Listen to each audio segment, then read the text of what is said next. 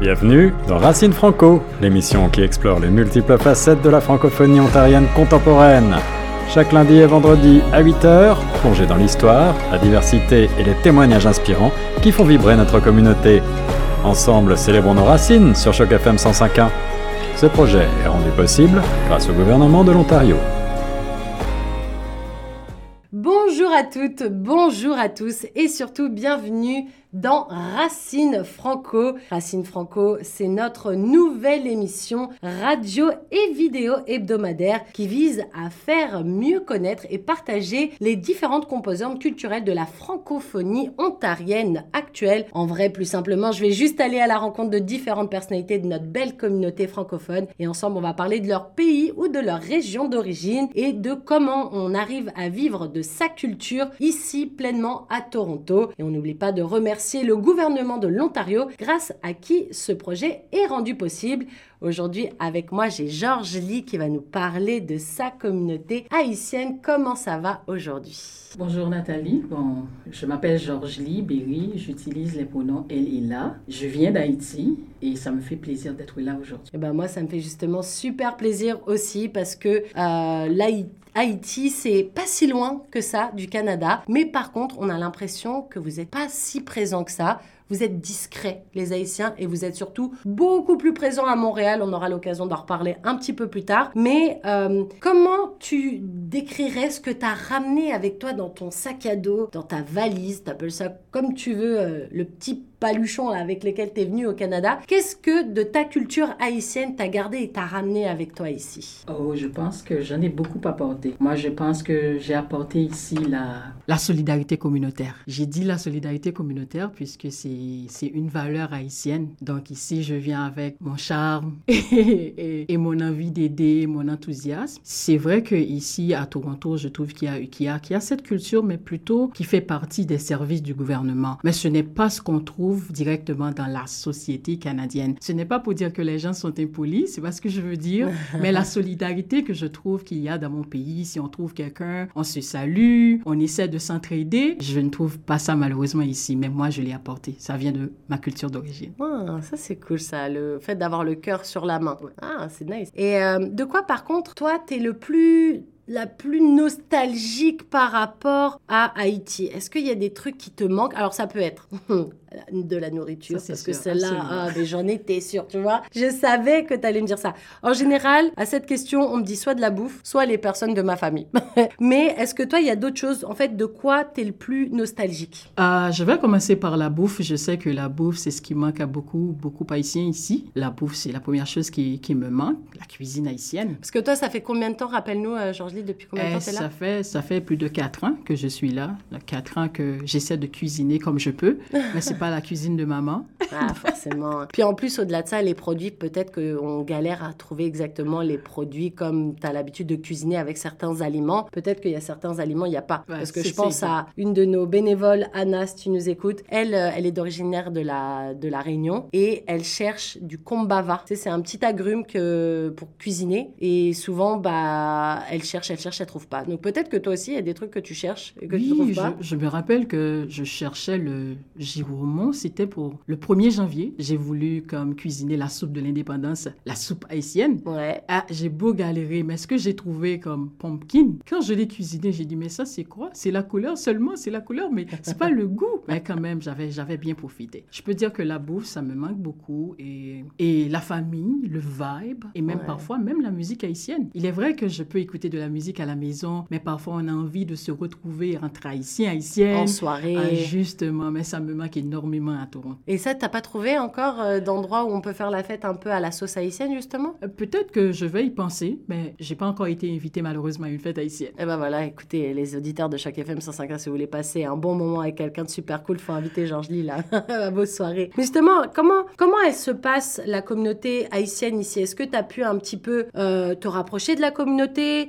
Est-ce que tu trouves qu'elle est répartie? Est-ce que tu as eu l'occasion aussi peut-être de voyager au Canada? Est-ce que tu te rends compte, peut-être on en parlait un peu hors antenne toutes les deux, mais on disait à Montréal, forcément quand tu penses communauté haïtienne, tu penses plus facilement euh, Montréal, mais comment ça se passe ici à Toronto euh, principalement? Et pour être honnête, j'ai pas eu la chance de tisser des liens avec des Haïtiens et Haïtiennes ici à Toronto. Je ne sais pas si c'est peut-être de la négligence de mon côté, parce que je suis arrivée pendant la pandémie et arrivée ici, j'ai pas eu la chance vraiment de me socialiser pendant la pandémie. Mais même après la pandémie, j'ai pas trouvé qu'il y a beaucoup d'activités haïtienne. Donc, ça me limite un peu. Et puis, par rapport à mes responsabilités, comme j'avais dit tantôt, je vais à l'école à temps plein, je travaille à temps plein. Donc, euh, j'ai pas suffisamment de temps pour me socialiser. Et vu que, vu ma communauté aussi, je suis de la communauté LGBT, donc j'essaie d'éviter un peu euh, à la communauté haïtienne.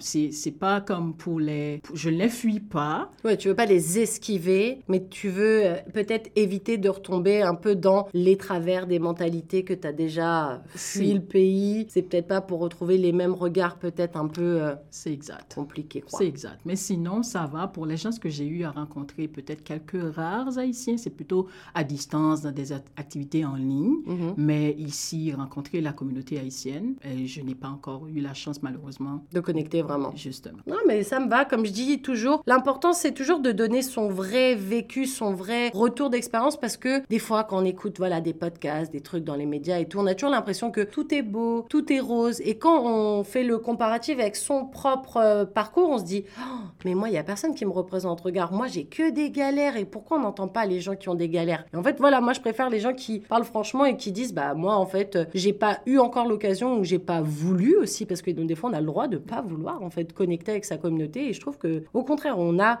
la chance de recommencer son chemin dans un autre pays. C'est peut-être justement aussi pour choisir des chemins un peu différents que forcément être tout le temps en lien avec sa communauté. Toi, donc, tu arrives, Georges Lee, ma pauvre, tu es arrivé et là, qu'est-ce qui te tombe sur le nez? Le coco, le Covid. Donc, toi, on en a parlé, tu es arrivé en décembre 2019. Comment ça s'est passé ton parcours d'intégration? Parce que forcément, quand tu arrives à cette période-là, c'est pas forcément le plus simple. Toi, t'es pas arrivé en plus directement à Toronto. Est-ce que tu peux nous reparler un petit peu de comment ça s'est passé ton parcours d'intégration à toi? Euh, Moi, je pense que la, la première chose qui, qui m'a été frappée, c'était plutôt la neige.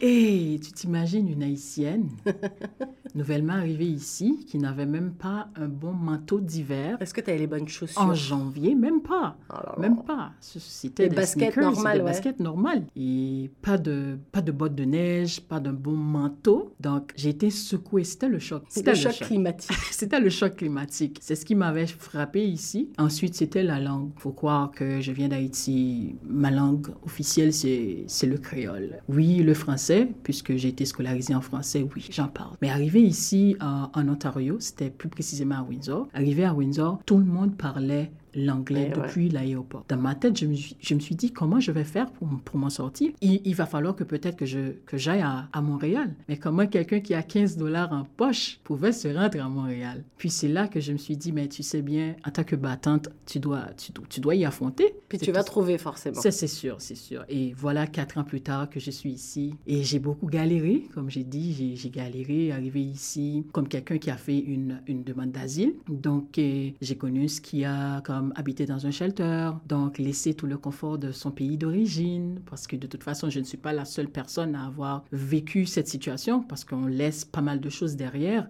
mais arriver dans une nouvelle communauté, il y a une adaptation, il y a tellement de changements. Donc, si on n'est pas fort mentalement, qu'on risque d'être affecté. Si on pense tout ce qu'on a laissé derrière, le confort de la maison, l'emploi, les proches, puis arriver ici qu'on va tout devoir recommencer. Mais sinon, j'ai galéré et je suis fière où je suis maintenant aujourd'hui. Oh, ça fait plaisir. Euh, mais justement, euh, Georges ce serait quoi, selon toi, les, les principaux défis auxquels tu as été confronté en arrivant? Tu parlais de la langue, mais est-ce qu'il y a eu d'autres choses? Oui, c'était surtout le logement qu'on fait face encore ici, pas à Toronto, je peux dire en Ontario, je ne sais pas pour les autres provinces. Et c'était un grand défi, puisqu'arrivé ici, je n'avais pas où me loger.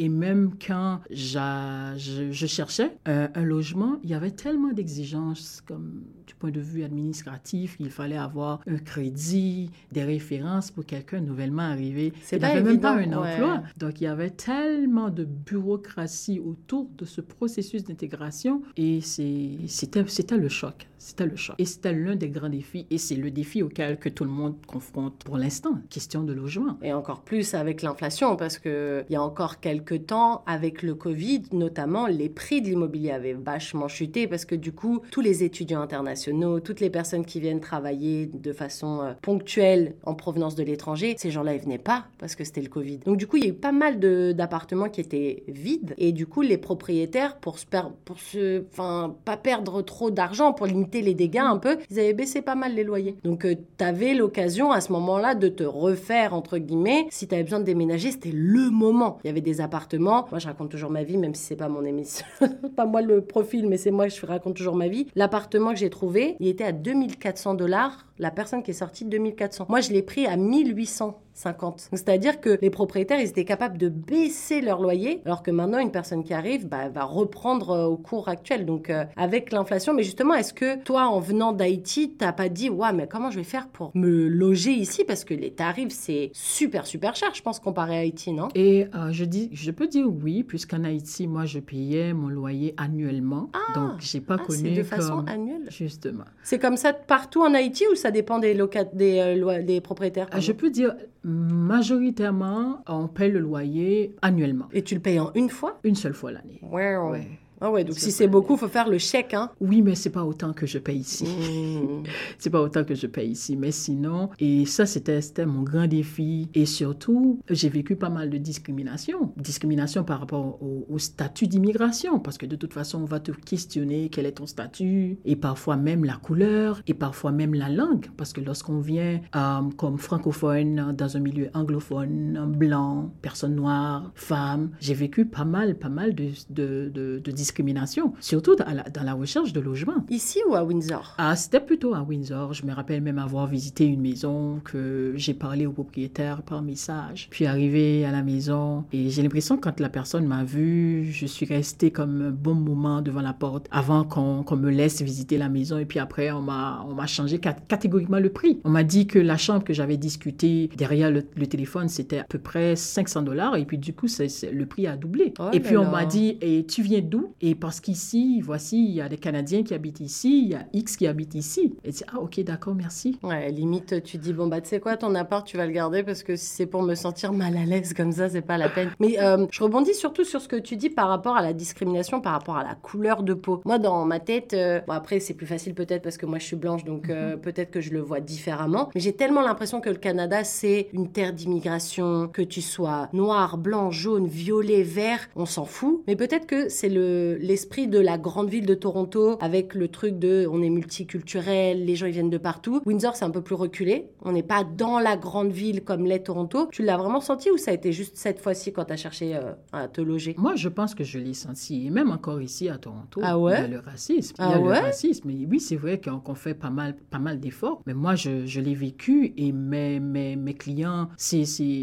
confrontent souvent le racisme ici. Que ce soit dans certains services d'établissement ça existe. Ah ouais. Bah, malheureusement, ça existe. Ouais, bah, malheureusement et comme quoi, bah on a beau être entouré de plusieurs cultures parce que pour moi le racisme naît de l'ignorance. Tu vois, quand tu connais pas l'étranger, l'étranger te fait peur. Mais c'est pas forcément la couleur qui te fait peur, c'est tout l'ensemble. Je connais pas d'où il vient, je sais même pas où placer son pays sur une carte, nanana. Du coup, l'ignorance fait que tu es bête et que tu te poses des mauvaises questions. Mais je me suis toujours dit, la chance d'être dans une grande ville comme Toronto, c'est de ton voisin, il peut être d'un endroit X dans le monde et toi d'un autre, et que du coup, ça fait une force parce que du coup, on échange des idées. Même non, ah, mais ça, ça arrive et c'est assez, assez visible que parfois tu peux te rendre quelque part et puis tu parles, que ce soit l'anglais, puis la personne dit, et c'est quoi ton accent? Ton accent est si fort. Même mm. si tu parles français ou, l'anglais, la personne trouve que ça, ça sonne différemment, mais c'est correct parce qu'on n'est on n'est pas né du même pays, donc on n'a pas même fois, dans le même pays, du nord au sud, tu parles pas la même langue forcément. Enfin, je veux dire, avec des petites euh, différences, quoi. Bien sûr, ça existe toujours ici à toi.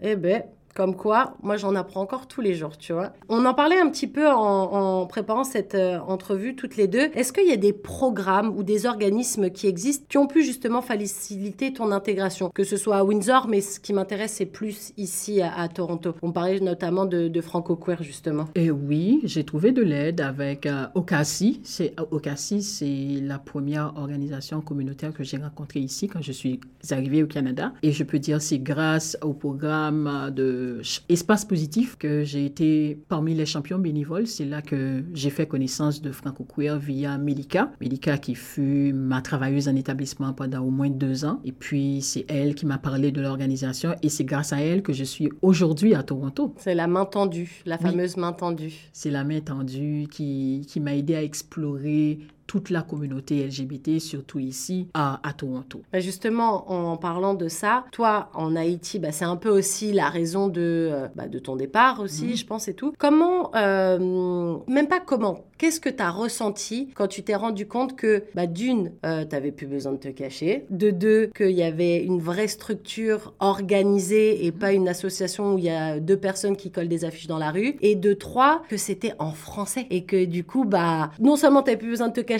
en plus c'était structuré et en plus tu pouvais parler ta langue et t'exprimer comme tu le voulais avec des gens autour de toi qui allaient comprendre tout ce que tu allais dire et tout. Comment tu t'es senti par rapport à tout ça? Parce que ça devait être un gros changement du coup. Ah, bien sûr, c'est comme quelqu'un qui était assoiffé, puis on lui a donné un grand verre d'eau. Ouais, Donc, quand j'ai trouvé Franco Queer, bon, d'abord au Cassis, même si la majorité des séances étaient en, en anglais, mais avec Sizway qui, qui gérait le programme. Donc, on a eu des activités en français. Mais Franco Queer qui est 100% francophone, donc c'était vraiment l'espace rêvé. J'ai dit l'espace rêvé parce que je ne savais même pas qu'il était possible de parler ouvertement de l'homosexualité ici au Canada. Et en plus de le faire en français. de le faire en français. Donc, je ne savais même pas qu'il était possible qu'on avait aussi nos droits en tant que personne, nos droits en tant que personne appartenant à cette communauté. Ça, j'ignorais totalement vu que je viens d'un pays où même l'État est homophobe. Donc, Mm.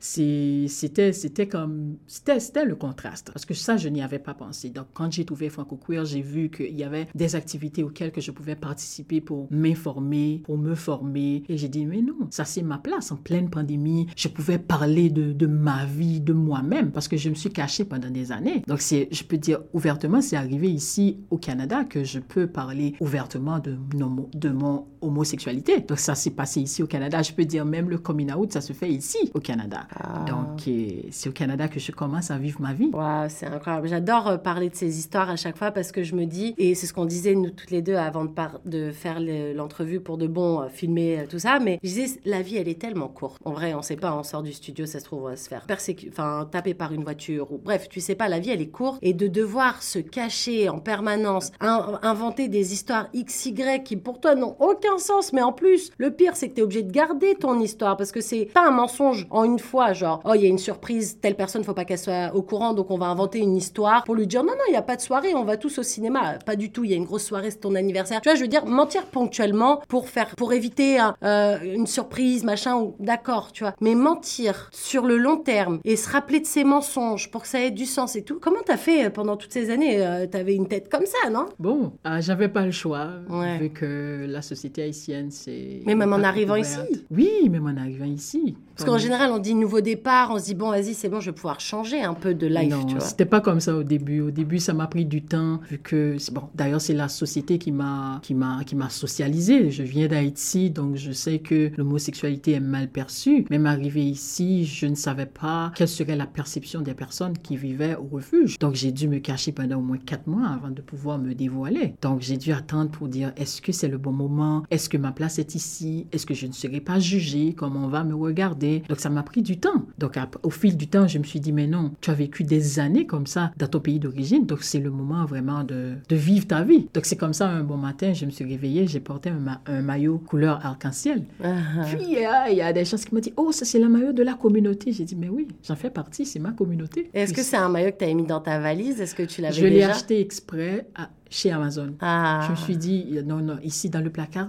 ça fait chaud au refuge. Donc je dois me mettre dehors. Donc j'ai acheté le maillot, je l'ai porté. Et puis c'est ce qui m'a ouvert la voie. Comme je n'ai plus l'envie de me cacher. Donc je, me suis dit, quatre mois ici au Canada, je veux vraiment vivre ma vie. D'ailleurs, c'est pourquoi que je suis arrivée ici. Et d'ailleurs, ici, il y a un truc qui est vraiment cool tous les ans, c'est la Pride, la fête pendant tout un week-end, justement, où on met en valeur cette belle communauté. Elle est tellement vaste en plus, genre, il n'y a pas que les questions d'orientation sexuelle, il y a aussi toutes les questions d'identité de genre. Tout ça, c'est repris en même temps. Et la ville, elle bat à l'unisson, tout le monde est en couleur, tout le monde, tout le monde kiffe, pour parler euh, le français de chez moi, de Paris. Tout le monde kiffe, tout le monde est là, on, on s'ambiance.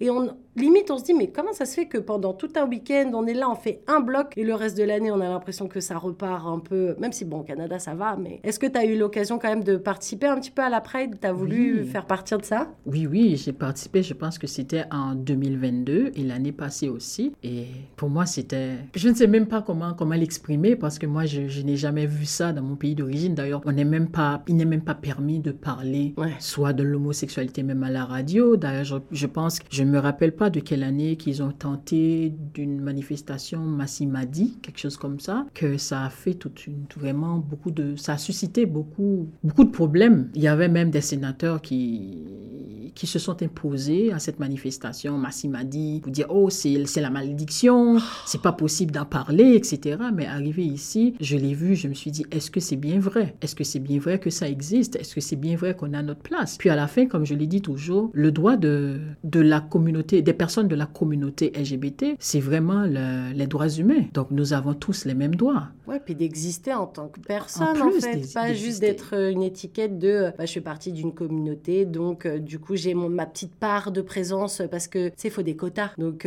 tu vois, bah moi je suis le quota gay. Non, c'est juste que toi tu es invité comme personne et que tu as ton droit de parole en fait.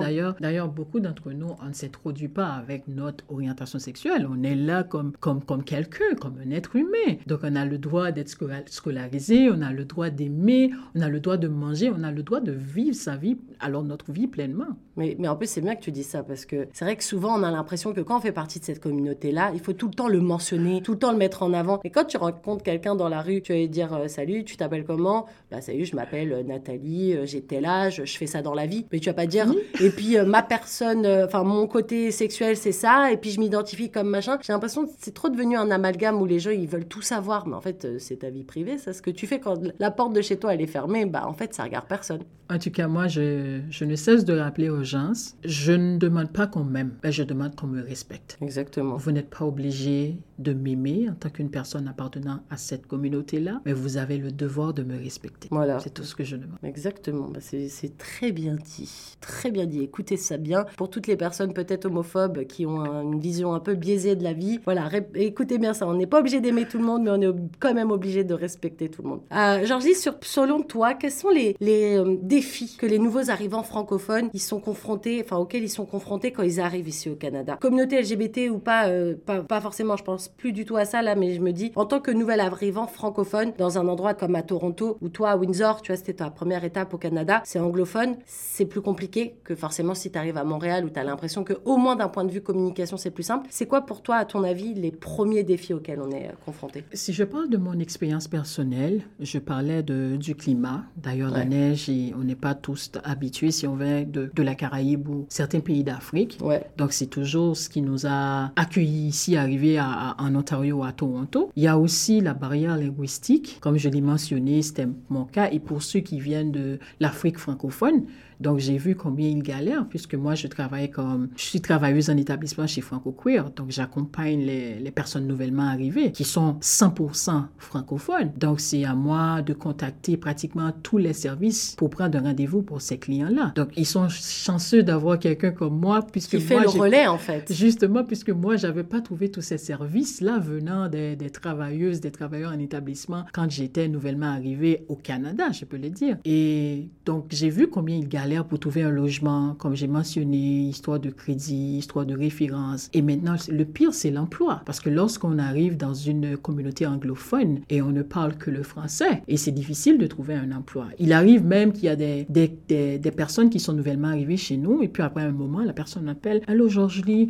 ah, je t'appelle pour te dire, là, je, je, je quitte à, à, Toronto, maintenant je suis à Montréal. C'est difficile de trouver un emploi, ça fait six mois, ça fait un an avec le permis, c'est difficile. Donc, oui, puis surtout, si on arrive avec euh, un visa euh, classique, euh, je sais pas, je pense par exemple pour les franco-français avec le PVT, bah, ça dure deux ans. Donc si déjà tu galères pendant six mois à trouver quelque chose, bah, tu dis, bah en fait, il me reste que tant de temps. Il y a des gens qui arrivent directement avec la, résidence permanente, donc ils ont un peu plus quand même de visibilité sur le long terme. Mais si tu as un visa qui dure un an, bah si ça fait déjà six mois que tu cherches, tu te dis peut-être, bah, au lieu de m'embourber là et de, de tomber en dépression parce qu'en fait, d'une, je trouve pas ma place dans la société, de deux, je fais pas d'argent, de trois, bah, il y a quand même des factures à payer. À un moment donné, la charge mentale, elle est forte. Je comprends qu'il y ait des gens qui trouvent la facilité, et je mets des gros guillemets parce que c'est jamais facile, mais de préférer aller dans un endroit où au moins on les comprend un peu, un peu mieux, quoi. Oui, c'est exactement le, ce qui arrive ici à, à, Toronto. Je dis à Toronto, et puis il n'y a pas beaucoup de services en français. Mm. Et j'apprécie l'effort que je vois que le gouvernement, j'ai vu quelque part dans notre trousse de bienvenue chez Franco Queer, il y a comme une brochure qui dit comment on peut revendiquer des services en français. Donc je l'ai apprécié, mais je sais que dans la réalité, c'est une bataille de longue haleine. Parce que si on va même, si on va même dans les services du gouvernement, c'est difficile de trouver quelqu'un qui parle français. Donc on va te dire, I'm so sorry, I don't understand because I don't, I don't speak French. Donc c'est à toi de te débrouiller pour trouver ce que tu veux. Même les services gouvernementaux, il n'y a pas vraiment de personnes bilingues. Parce que moi, ça m'arrive souvent comme d'accompagner un client, soit pour aller à l'hôpital, soit pour aller à Service Canada, soit pour aller à Service Ontario, juste pour trouver les services en français, ou du moins à, la langue de la personne. Donc c'est difficile vraiment les services en français. Et quand la personne ne peut pas s'exprimer dans sa langue, soit maternelle ou la langue qui lui est confortable, et c'est difficile de pouvoir s'intégrer pleinement. Ouais, surtout comme tu le disais, la santé par exemple. Moi je trouve que c'est méga méga important de pouvoir être réellement compris parce que quand ça pique, ça gratte pas, quand ça gratte pas, enfin, je veux dire chaque douleur est tellement spécifique que tu as envie d'être sûr que le docteur il comprenne et qu'il te donne la bonne prescription parce que si tu as mal décrit ton truc et que lui ce qu'il a compris c'est pas du tout ce que tu as, on peut avoir un petit un petit souci quoi. Donc euh, non, c'est important comme tu dis de pour tout sûr mais pour certains points c'est limite primordial de pouvoir s'exprimer réellement dans sa langue. Mais du coup, euh, ça serait quoi les conseils que tu donnerais justement aux nouveaux euh, arrivants? Qu'est-ce que tu leur dirais à faire ou à ne pas faire justement quand tu arrives, que tu es francophone? Est-ce qu'il y a des petits conseils, des petites astuces que toi, euh, t'aurais aimé euh, avoir en fait avant d'arriver? Bon, comme quelqu'un qui fait le travail d'établissement, j'ai dit souvent aux personnes nouvellement arrivées de d'abord, si tu te sens confortable, de chercher ta communauté. Chercher ta communauté, peut-être trouver des personnes qui parlent la même langue que toi, qui peuvent, qui peuvent te guider. Et comme j'aime toujours dire, va auprès des champions, va auprès de ceux qui ont déjà réussi. Et puis, je, guide souvent vers les services de mentorat. Je dis, allez, cherche-toi un mentor, peut-être quelqu'un qui parle la même langue que toi, quelqu'un qui a fait les mêmes études que toi, qui, connaît mieux la ville, qui peut t'aider à naviguer la ville. Donc, comme le travail, ça, ça consiste à fournir des, des ressources aux personnes nouvellement arrivées. Donc, j'essaie toujours de connecter vers tous les services d'établissement francophones pour que la personne puisse se sentir à l'aise dans sa communauté et de pouvoir s'exprimer dans la langue qui, qui lui convient le mieux. Alors tout à l'heure, on, parlait de discrimination et genre j'étais un peu choquée euh, d'entendre que même à l'heure actuelle, il y a encore des, trucs comme ça. Moi j'appelle ça des dingueries personnellement parce que en 2024, je pensais que c'était les trucs d'il y a un siècle, mais ok. Euh, est-ce que justement pour toi, mettre en avant la diversité de la francophonie, parce qu'en général quand quelqu'un va parler français ici au Canada, les premiers réflexes c'est soit tu viens du Québec, soit tu viens de France. Tu vois, genre euh, c'est deux endroits. On dirait que le français c'est deux endroits dans le monde alors que la francophonie elle est XXL. On parle français vraiment dans plein d'endroits. Mais est-ce que justement tu penses que mettre en avant de plus en plus fréquemment la diversité de la francophonie, c'est peut-être justement un des meilleurs moyens pour contribuer à la discrimination et euh, faire en sorte d'ouvrir l'esprit des gens un peu plus Bien sûr, comme tu disais tantôt, soit le racisme ou la discrimination, c'est plutôt l'effet de l'ignorance. Parce que si la personne n'est pas au courant que dans certaines villes de la Caraïbe où euh, on, utilise euh, le français, ou du moins le français, c'est la langue la plus parlée. Donc c'est difficile que si quelqu'un me rencontre avec mon accent, dit d'où elle vient? Et ça sonne comment? Donc, mais si vous mettez en avance la diversité de la francophonie, donc ça va aider les gens à avoir une idée plus, plus, plus claire, plus large sur ce qui est la langue française. Parce que le français n'est pas seulement la langue parlée en France ou au Québec, mais ça existe un peu partout. Bah ouais, mais euh, c'est vrai que à chaque fois, et puis tu as l'impression que c'est Ah, ah bon, mais ils parlent, ils parlent français dans tel pays. Tu là, bah ouais, bah ouais, ouais, ouais. Surtout les pays d'Afrique, je trouve. Parce qu'on dirait que pour eux, enfin pour eux, les, les, gens du Canada ou les gens euh, qui ont immigré ici de partout dans le monde, mais qui n'ont pas du tout le français dans leur spectre à eux, ils vont peut-être parler d'autres langues, tu vois, mais le français pour eux c'est ça, c'est soit la France euh, baguette euh, Tour Eiffel, ou alors euh, le Québec la poutine et c'est terminé en fait. Et c'est bien, je trouve moi justement de rappeler, bah en fait non, il y a plein de pays où on va, il y a plein de pays bilingues par exemple. Tu vois par exemple la Belgique, bah les gens ils savent même pas qu'il y a plusieurs langues dans ce pays, ou des pays d'Afrique où il y a plein de dialectes, on va parler wolof, on va parler swahili, on va parler plein de trucs, mais on parle aussi le français et les gens ils sont là genre ah bon, eh ouais, eh oui. C'est comme quand je rencontre quelqu'un, ah, tu viens tout, ah, je viens, je viens d'Haïti. Ah, sac passé, parler créole? Elle dit, bien sûr, le créole, c'est ma langue officielle. Oh, ah, comment, comment, toi, je, je- comment, comment tu arrives à parler français? Est-ce que tu as, tu as appris le français à l'école? J'ai dit, bon, la- le créole, c'est la langue la plus parlée, mais le français, si on a été scolarisé, certainement, on va, on va pouvoir s'exprimer en français. Mais on, on- la, la Constitution reconnaît quand même qu'on a deux langues officielles. C'est vrai que on parle tous le créole à, à,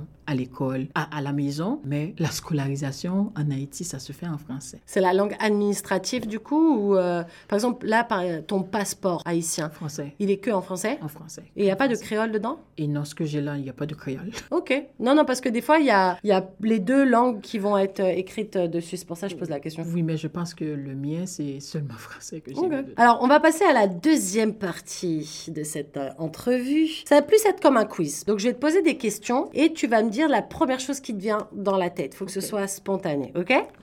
Euh, Si je te dis acteur ou actrice la plus connue en Haïti, ce serait qui? Euh, je dirais Jimmy Jean-Louis. Ok.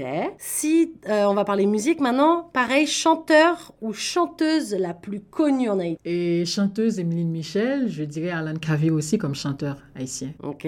Maintenant, on va parler du film culte. Est-ce qu'il y a un film culte? S'il y en a deux, tu peux m'en donner deux. Allez, vas-y. Je pense pas. Il n'y a pas un film qui t'arrive comme ça en tête? Un film haïtien? Un film haïtien ou alors un film qui a eu, euh, euh, si t'as pas d'exemple haïtien en tête, peut-être un film qui a connu un grand succès en Haïti. Ah, admettons. je peux parler de Barricade, qui est un film haïtien? Ok. Oui, ça a connu un grand succès. Ok.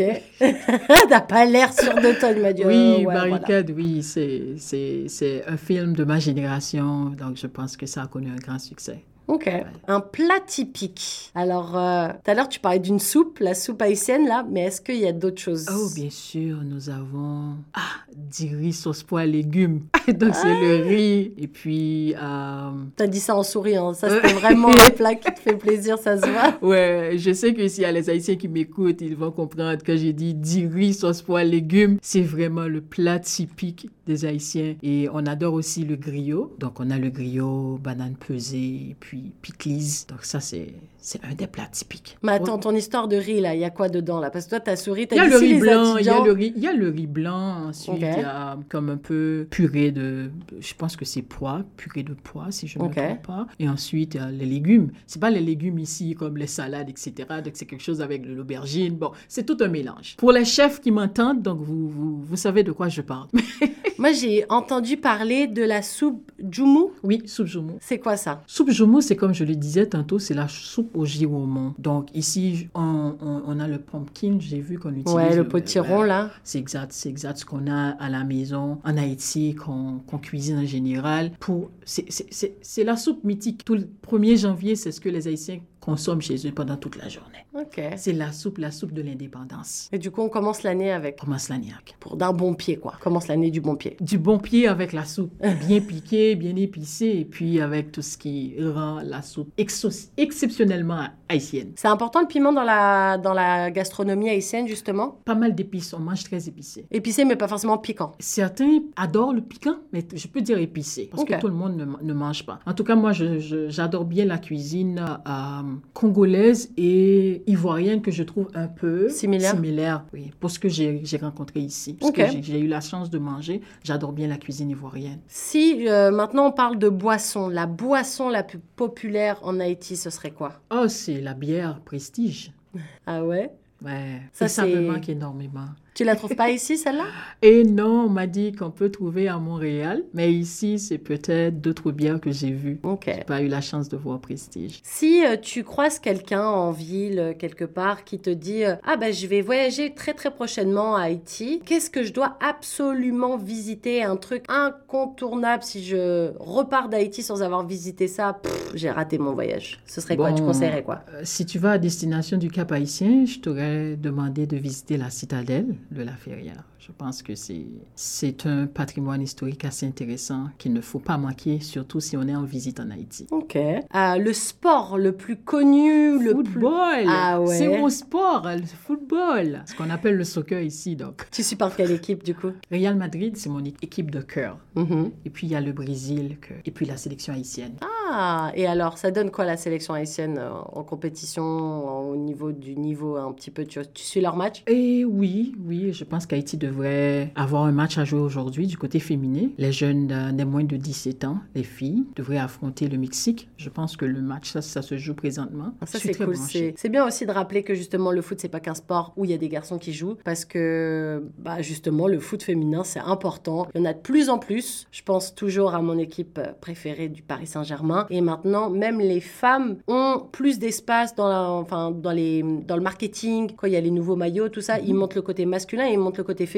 Pareil, euh, quand au Canada, il y a l'équipe euh, de foot avec euh, Madame Sinclair qui est partie à la retraite il y a pas longtemps. Ça fait plaisir aussi de voir dans des sports un peu masculins de plus en plus de femmes et voir que l'importance bah, du sport féminin, ça prend un peu d'ampleur. On est content ça. Ouais, bien sûr, bien sûr, parce que je me rappelle euh, l'époque où j'ai joué au football, il n'y avait pas tout. Bon, d'ailleurs, il n'y avait pas autant de, de, de- La technologie n'était pas comme Déjà, ouais. Donc, c'était, c'était, on était moins visible. Et pour l'instant, je peux dire que je suis fière du progrès que j'ai vu dans le milieu sportif, puisque moi, j'ai eu la chance de, de travailler, ou du moins de faire du bénévolat à la Fédération haïtienne de football. J'étais dans la Commission nationale de football féminin. Oui, tu travaillais beaucoup dans, au ministère même, au Et ministère des au Sports. ministère des Sports. Donc, j'ai vu combien le football, surtout le football féminin, a évolué. Aujourd'hui, on peut trouver des joueuses qui évoluent au niveau international, qui gagnent vra- vraiment de l'argent. Et pour ceux qui regardent le football féminin, on sait qu'on a notre fameuse Corventina qui fait parler d'elle à, à l'Olympique de Marseille pour l'instant. Mais avant, il n'y avait pas ça. Maintenant, on peut voir nos joueuses partent jouer ailleurs. Pourtant, il n'y avait pas ça avant.